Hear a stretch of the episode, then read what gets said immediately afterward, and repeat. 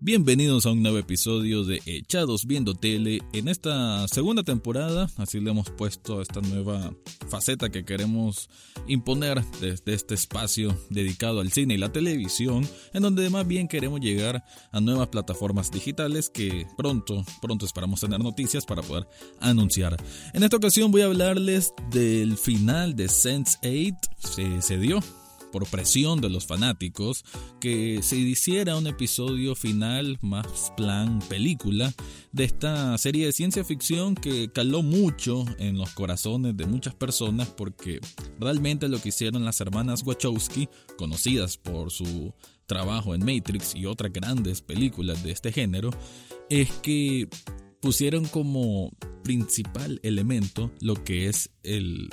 el amor plural. Esa es la mejor manera de describir lo que es esta historia, en donde ocho personas de diferentes lugares del mundo, de diferentes continentes, de diferentes razas, orientación sexual y diferentes ideologías y religiones, logran estar eh, conectadas por medio de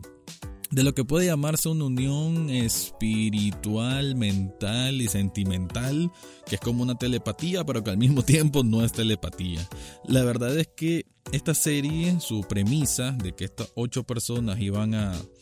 sentir lo que sentía cada una estas ocho personas, o iba a tener estas conexiones eh, fortuitas, estas conexiones que no podían controlar en un comienzo, y que van redescubriéndose ellos mismos como personas y además como un solo clúster. Clúster se le llama a la unión o a la interconexión de estas ocho personas, van redescubriéndose tanto por dentro, así como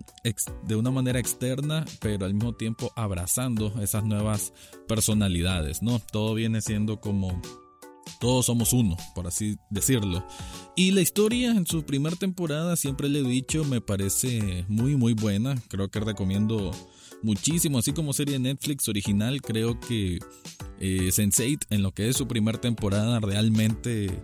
eh, asombra, eh, enternece mucho el corazón porque realmente lo que es el tema sentimental, el tema de conexión humana, especial, de alma, de espíritu, lo hace sentir muy bien y muy natural. Hay que decir que las actuaciones de estos protagonistas, porque prácticamente los ocho personas son protagonistas, tanto hombres como mujeres, eh, cada una de estas actuaciones de estos actores y actrices no tan conocidos, sí se sintieron muy, muy buenas, muy naturales, una química muy real entre ellos. Y que ese proceso de descubrimiento es, se siente muy,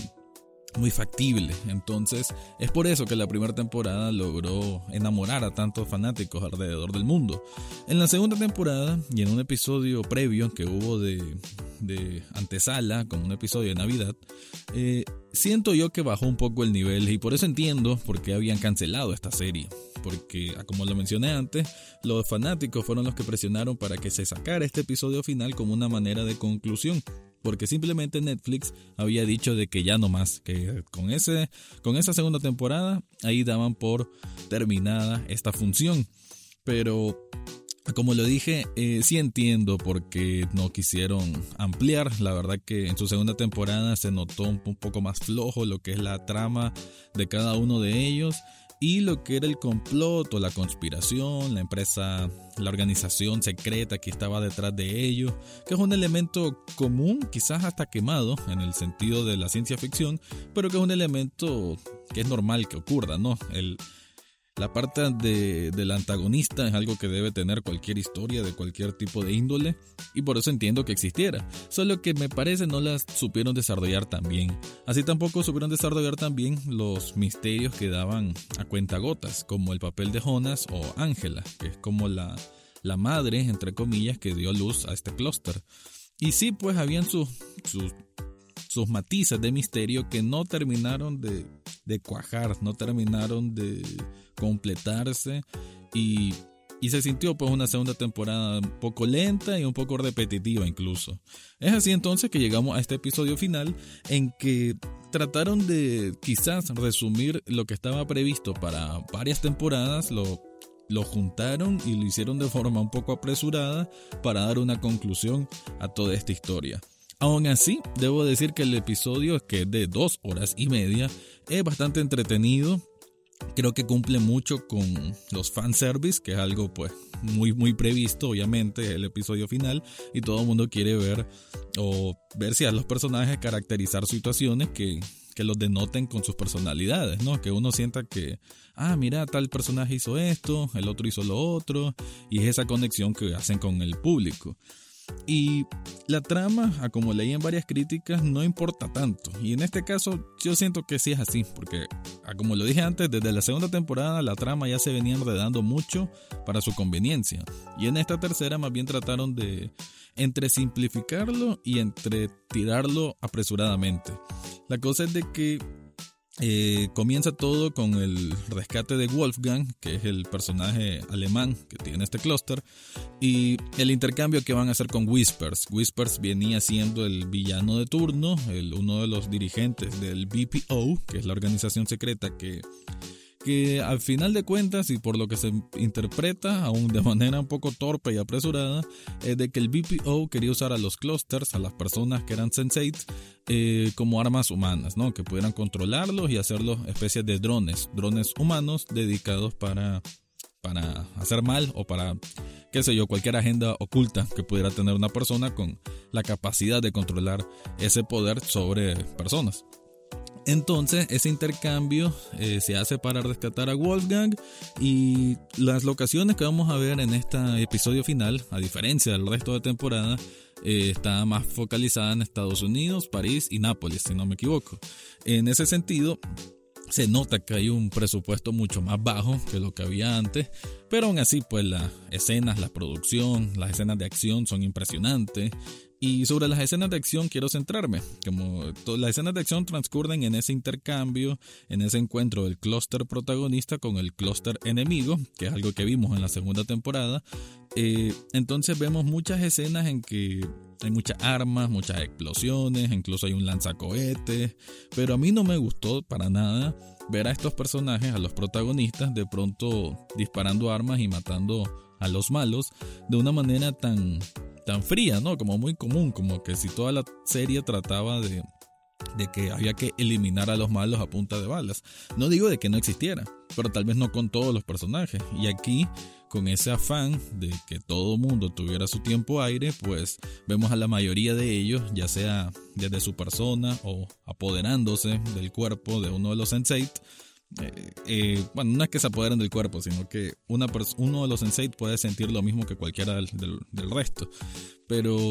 sí, entonces a veces sentía un poco como mucha frialdad, mucha naturalidad hacia atacar y matar, cosa que para mí fue un poco desconsonante con, con el ritmo y con la temática que en general tenía Sense8. Aún así, pues se agradece que hayan esas escenas de acción porque la producción pues, que tienen Wachowski son eh, increíble y, se aprecia, pues se nota que todavía está muy fresca en ese sentido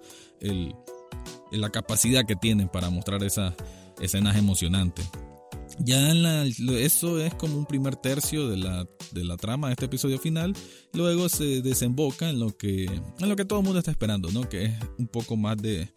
la relación, la interconexión, la química entre sus personajes principales. Y en ese sentido pues muy bien, la verdad que muy bonito ver a todos estos estas personas con las que tanta gente hizo eh, hizo clic, hizo esa especie de hermandad.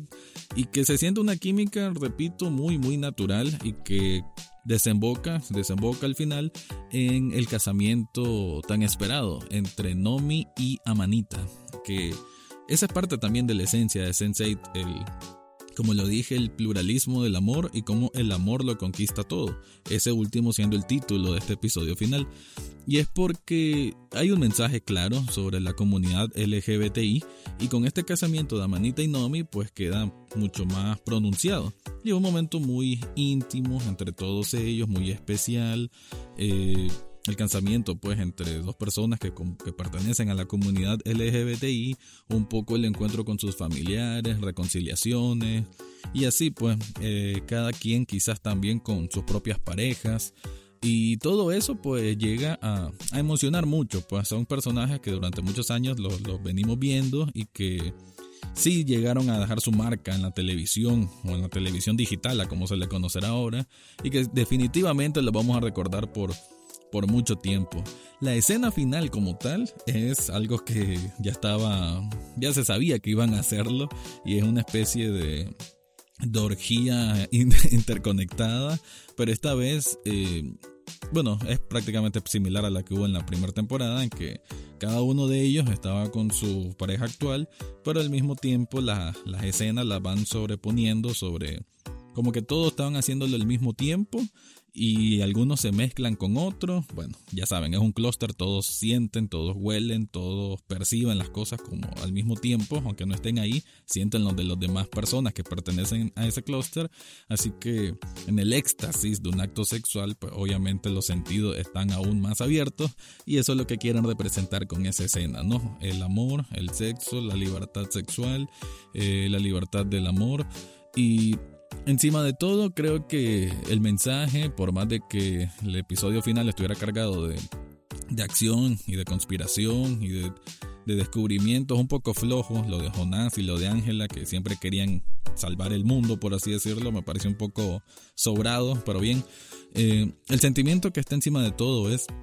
eso, de que el amor lo conquista todo, de que las personas, independientemente de su origen, de su raza, de su religión, de su ideología política, si logran conectarse realmente, si logran eh, definirse ellas mismas como, como lo que son, siendo honestos unos con otros, pues todo mundo puede tener esa, realmente esa conexión, esa, esa relación especial de hermandad que supera más que una amistad, supera más que una familia, supera todo, pues simplemente la esencia humana mezclándose entre sí para buscar hacer mejores cosas. Como observaciones finales, quiero decir de que no me gustó que, aunque sí le dieron tiempo aire a prácticamente a todos los personajes, hubo otros que no estuvieron tan bien desarrollados, como el caso de Keifius y de Lito. Sobre todo Lito, que eran uno de los más carismáticos y que por muchas de las temporadas anteriores, pues tuvo su buena parte de protagonismo, su propia historia que, que supieron desarrollar muy bien también con el caso de la comunidad LGBTI y que siento que quedó a deber en esta entrega. Con K-Fuse también unas pocas participaciones, eh, casi siempre quedó relegado a ser simplemente la persona que conduce y, sí, pues hay unas fallas en la trama que se entiende, porque trataron de compactar mucha historia que tenían guardada para temporadas en dos horas y media y es complicado. Aún así, la hazaña de hacerlo, por más que no quedara perfecta, sí siento que cumple muchísimo en entregarnos un final digno para la historia de estas ocho personas que, como lo dije antes, seguramente vamos a recordar por mucho tiempo. Así que con eso termino mi review sobre el episodio final de la serie Sense8.